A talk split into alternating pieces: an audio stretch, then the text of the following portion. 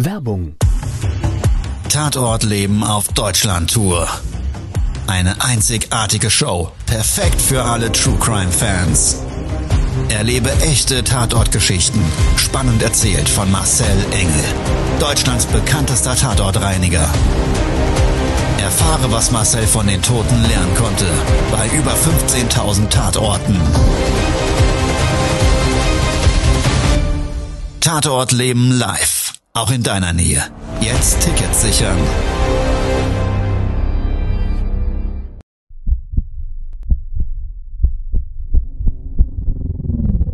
Todesursache.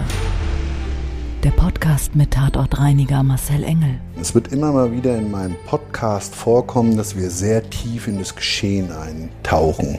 Ich werde offen darüber sprechen. Damit meine ich, dass Flüssigkeiten wie Blut als Element das kleinste Problem sein wird. Ich freue mich, wenn ich euch auf eine Gedankenreise entführen darf in meine Welt des Tatortreinigens. Todesursache. Der Podcast mit Marcel Engel. Hallo, schön, dass du eingeschaltet hast, Zeit und Lust mitgebracht hast, mit mir gemeinsam jetzt in eine sehr besondere Folge einzutauchen. Vielleicht hast du schon mal das ein oder andere Mal von mir gehört. Kopfkino. Was umschreibt das Kopfkino? Kopfkino umschreibt deine persönliche Wahrnehmung von Geschichten des Lebens, die zum Beispiel ich oder dein Umfeld erzählt. Ich habe ein Bühnenprogramm, mit dem Toten andere Glücksfälle tausche ich genau dieses Kopfkino mit dir live. Es gibt dazu on top Videos von den spektakulärsten Fällen. Ich erzähle dir die Geschichten des Lebens vor dem Tod und wir beide tauchen ein in einen Perspektivwechsel. Ich würde jetzt gerne mit dir mal eintauchen in mein Bühnenprogramm mit einem kleinen Auszug und einem Erlebnis aus 28 Jahren. Also, ich würde sagen, wir zwei starten mal gemeinsam. Let's go in das Kopfkino.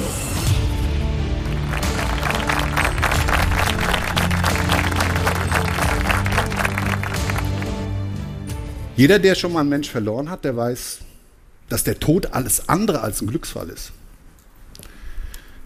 Aber ich glaube, wir alle kennen das auch, wenn wir das selber schon erlebt haben oder auch vielleicht ja, irgendwo bei bekannten Freunden in den Medien gelesen haben, dass die Katastrophen, also das, was uns selber persönlich wehtut, uns eigentlich die größten Learnings im Leben schenkt. Die Frage ist, warum müssen wir immer mit Schmerz lernen? Warum ist es so, so unheimlich schwierig für uns selber, eigentlich mit Dingen zufrieden zu sein, die wir vielleicht jeden Tag haben und so weiter und so weiter? Und genau dazu möchte ich heute mal mit einem Tatort anfangen. Ganz schwieriger Fall, ein bisschen skurril und ich habe vor ganz, ganz vielen Jahren einen Auftrag gehabt, der, ja, der hatte mich persönlich völlig durcheinander gebracht. Also ich glaube, ich kann ganz, ganz vieles ab. Und ich habe auch so ein Helfersyndrom jetzt auch meinen Leuten gegenüber. Und dieser Auftrag, der kam bei uns im Callcenter als Anfrage und hat ein Auftraggeber gefragt, könnten Sie bei mir im Badezimmer die Spuren eines Leichnams bereinigen? Tatortreiniger, Standardfrage, natürlich können wir das. Und in dem Fall war es aber besonders. Der Kunde war schwierig und merkwürdig. Und eine Mitarbeiterin von mir, die hat den immer wieder am Telefon gehabt. Also es kam nicht gleich zum Auftrag, wir haben dann so eine Checkliste, die gehen wir durch, was ist denn passiert, wie lange lag der Leichnam, äh, was für Verunreinigungen sind sichtbar und so weiter. Und der hatte da sehr interessant zu Auskunft gegeben. Das heißt, er sagte, ja, also sie hat eingewickelt im Bademantel wie ein Päckchen verschnürt vorm Waschbecken gelegen. Da habe ich gesagt, bitte? Also der wusste alle Details, wie der Leichnam vor diesem Waschbecken gelegen hat.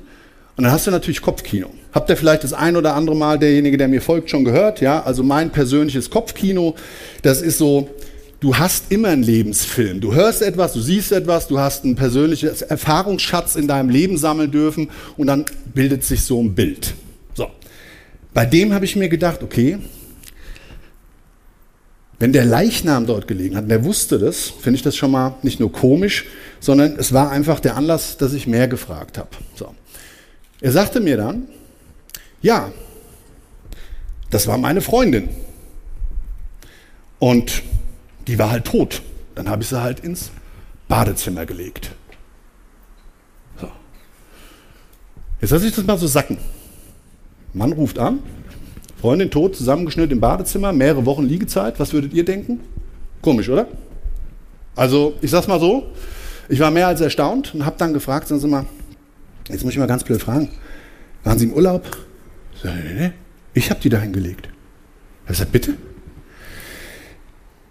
Wir haben das Gespräch dann abgebrochen, weil ich hatte, ich habe, und das ist, muss ich dazu sagen, auch immer mal wieder Kunden, die, ja, es ist übel, die machen sich einen Scherz mit uns und oder aber, da weiß man, da stimmt irgendwas nicht und da muss man halt wirklich an so einem Punkt erstmal die Handbremse ziehen.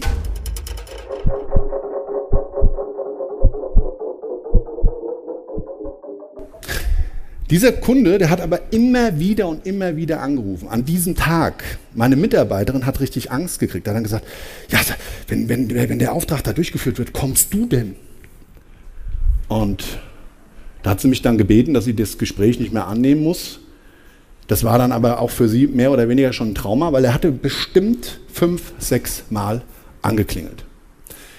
Ich habe mich dann entschieden, das hat nicht mit Gier zu tun, diesen Auftrag durchzuführen weil ich einfach die Geschichte dahinter verstehen wollte. Ich habe es nicht verstanden. Ich habe es bis zu diesem Zeitpunkt einfach nicht verstanden, wie so ein Auftrag bei uns zustande kommen kann. Und dementsprechend war das für mich Neuland und ich habe dann diesen Auftrag angenommen und meine Jungs dorthin geschickt. Eine gewisse Fahrzeit entfernt sind die vor Ort angekommen in einem sehr ländlichen Gebiet. Das Haus war, ich sag mal, man nennt da glaube ich Aussiedlerhof dazu.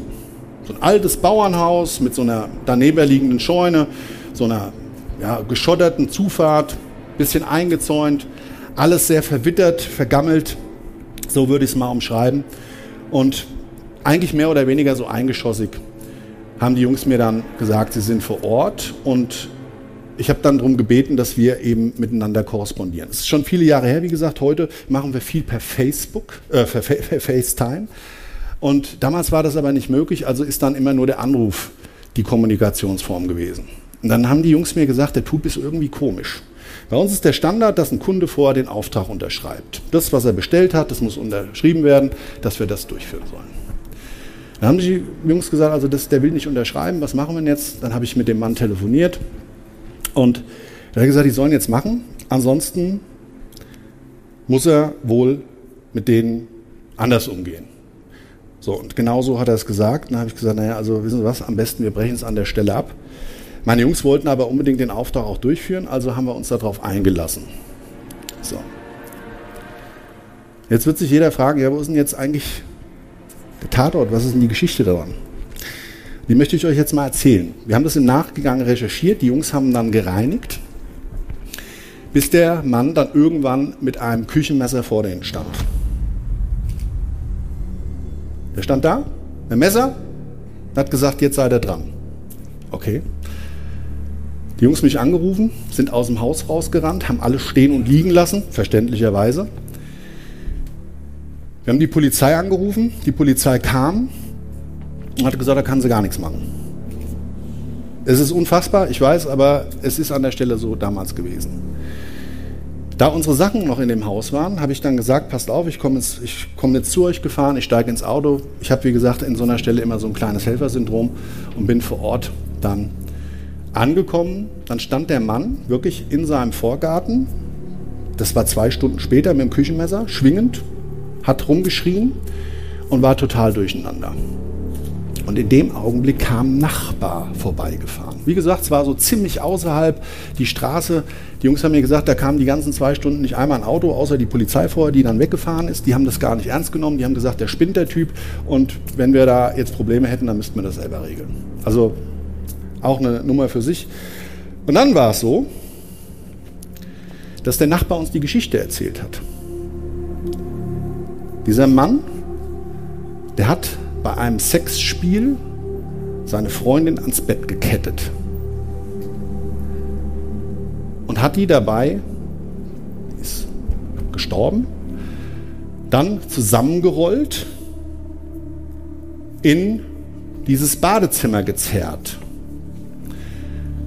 Und klar, der Mann war krank, das muss man jetzt nicht entschuldigen, weil es war ja auch ein Täter in dem Sinne. Und hatte an der Stelle dann diesen, diesen Leichnam dort liegen lassen, verwesen und hat mit dem sieben Wochen lang jeden Morgen, jeden Klogang, jede Badesession, hat er alles später erzählt, mit diesem Leichnam vor seinem Waschbecken gelegen. Und da muss ich ganz ehrlich sagen, da ist es auch bei mir als Tatortreiniger schon so, dass ich sage, huiuiuiuiui. Also da ist jetzt aber nicht mehr viel, was noch mehr geht.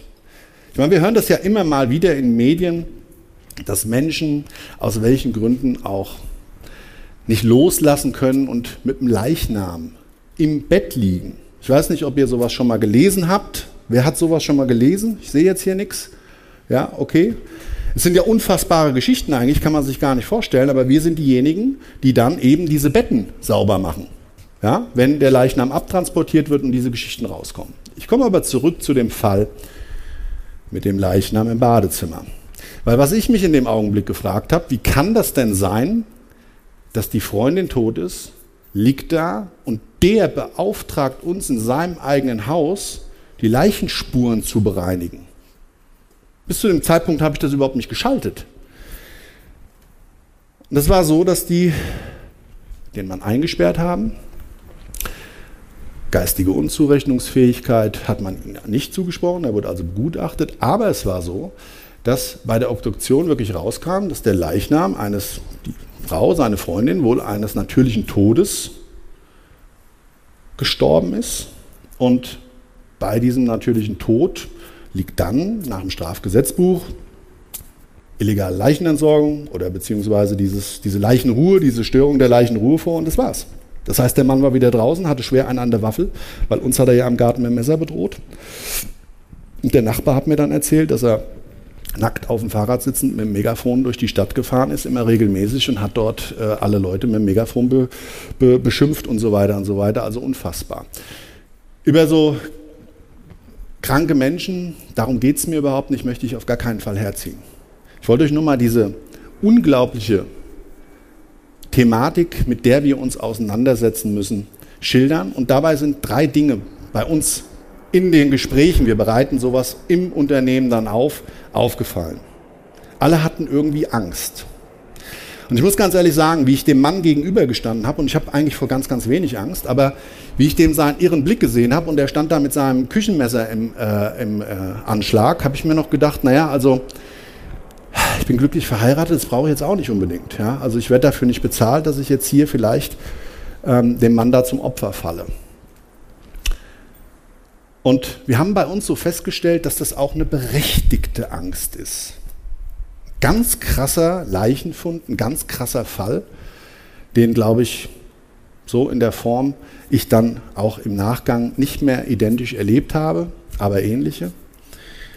Und uns ist so aufgefallen, dass das eine wirkliche Gefahr war. Dieser Mann war eine Gefahr. Und wenn man sich vor einer Gefahr fürchtet, dann ist es berechtigt. Man hat Angst, Angst ist ein Gefühl, absolut human, absolut in Ordnung. Und uns allen ist aber dabei so aufgefallen, warum ich jetzt wieder als Katastrophentourist unbedingt dahin gefahren bin zu meinen Jungs, dass man vielleicht manchmal auf der Suche ist in der heutigen Zeit, weil wir eben eigentlich nichts vor nichts mehr Angst haben müssen. Wir werden nicht mehr gefressen. Wir haben alle eigentlich eine gute Versorgung und sind medizinisch, essen, alles da, trinken, haben hier einen Luxus, der ist unvorstellbar. Ich bin auch schon viel im Ausland gewesen, da sieht das alles ganz anders aus. Ich war 2014 mit der WHO zusammen in Calls mit Ebola und da hat man das Elend da unten erstmal gesehen, was für uns hier nicht greifbar, nicht sichtbar, außer es interessiert sich jemand wirklich tiefgründig für das Thema, ähm, eben sich da unten darstellt und in vielen anderen Ländern der Welt. Und ich will jetzt hier heute Abend nicht nur Moralapostel spielen. Ich wollte nur auf eines Mal, oder das ist so das, was uns da zum Nachdenken angeregt hat. Die Geschichte hätte krasser nicht sein können.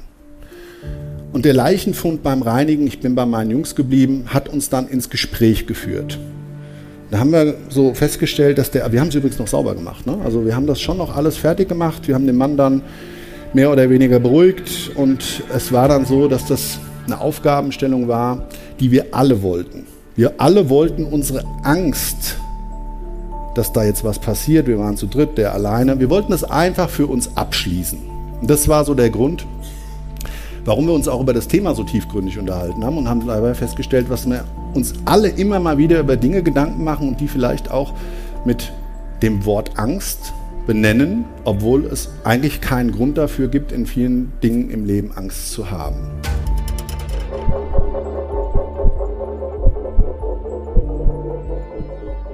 Wenn dir dein Kopfkino, dein persönliches zu dieser Tatortreinigung gefallen hat, dann du begleit mich doch sehr gerne auf meiner Deutschlandtour. Tickets bekommst du überall, wo man Tickets kaufen kann. Die Deutschland-Tour startet jetzt und dementsprechend wird es mich persönlich sehr freuen, wenn du dabei bist. Mir bleibt an der Stelle noch zu sagen, ich wünsche dir einen wunder wunderschönen Tag, was auch immer davon übrig ist. Hab eine schöne Woche, mach was draus. Bis zum nächsten Mal. Ciao, dein Marcel. Das war's schon mit der neuen Folge von Todesursache, der Podcast mit Marcel Engel. Kopf einer eigenen Spezialreinheit und Tatortreiniger bei mehr als 12.000 Orten auf der ganzen Welt. Was kann Marcel für dich bereinigen? Jederzeit. Weltweit. Melde dich oder klick dich einfach mal durch auf marcelengel.com. Empathisch, tiefgründig, ehrlich. Todesursache lässt dich garantiert nicht kalt. Seid dabei. Ich freue mich. Abonniere die Staffel und du kommst für keine Folge zu spät.